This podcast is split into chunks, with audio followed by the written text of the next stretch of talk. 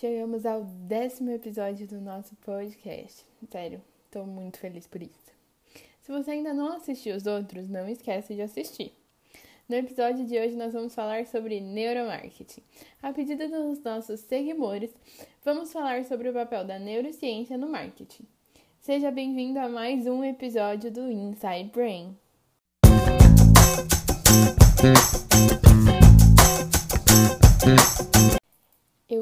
Cresci ouvindo que o marketing é facilitar as experiências de troca, ou seja, tornar o processo de compra melhor para o vendedor e para o consumidor.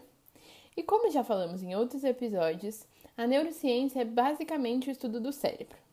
A neurociência aplicada ao marketing é justamente fazer uso da neuro para entender mais profundamente a mente do consumidor.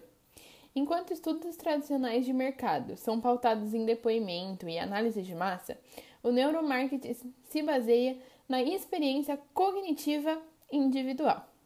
Esse processo consiste em usar conceitos da psicologia e da neurologia para entender fenômenos, fenômenos mercadológicos, principalmente em entender os processos de escolha e tomada de decisão, a fim de definir os padrões mentais conscientes e inconscientes de consumo e compra, ou seja, o que leva uma pessoa a comprar, sabendo ela ou não.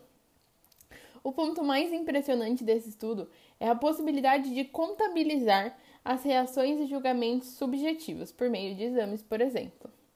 A compra é resultado de uma iniciativa do nosso lado emocional que só depois passa pela racionalidade. Ou seja, as pessoas decidem comprar pela emoção e depois elas só buscam um motivo para efetuar a compra. A empresa que souber combinar esses dois momentos de decisão criará uma campanha de marketing extremamente eficaz. O principal benefício dessa união é possibilitar que as empresas se comuniquem de maneira mais eficaz com seus consumidores, criando campanhas mais atrativas e fidelizando os clientes ao despertar as emoções certas. Embora muitos acreditem que o uso da neuro no marketing criaria campanhas infalíveis, isso não é exatamente uma possibilidade. O mercado está em constante transformação, ou seja, as campanhas precisam se atualizar sempre. Além disso, em direção contrária ao que muitos acreditam, o neuromarketing não existe apenas para ampliar as vendas das empresas, mas também para preservar consumidores de ações abusivas. Porque, como eu falei no início, o marketing é para melhorar as relações e não simplesmente para vender mais. O desenvolvimento dessa área ainda é muito limitado. As pesquisas são feitas com amostragens muito reduzidas e ainda existem muitos mistérios. Assim como a neurociência em geral, o neuromarketing ainda tem muito a evoluir. Momento curiosidade para aqueles que, como eu, ocupam uma grande parte do cérebro com informações inúteis. Em um estudo de neuromarketing, um pesquisador percebeu que as áreas ativadas pelo cérebro de freiras ao fazerem uma oração era a mesma que de pessoas olhando para marcas famosas, conceituando a ideia de que marcas são tidas como deuses na nossa sociedade. Louco, né?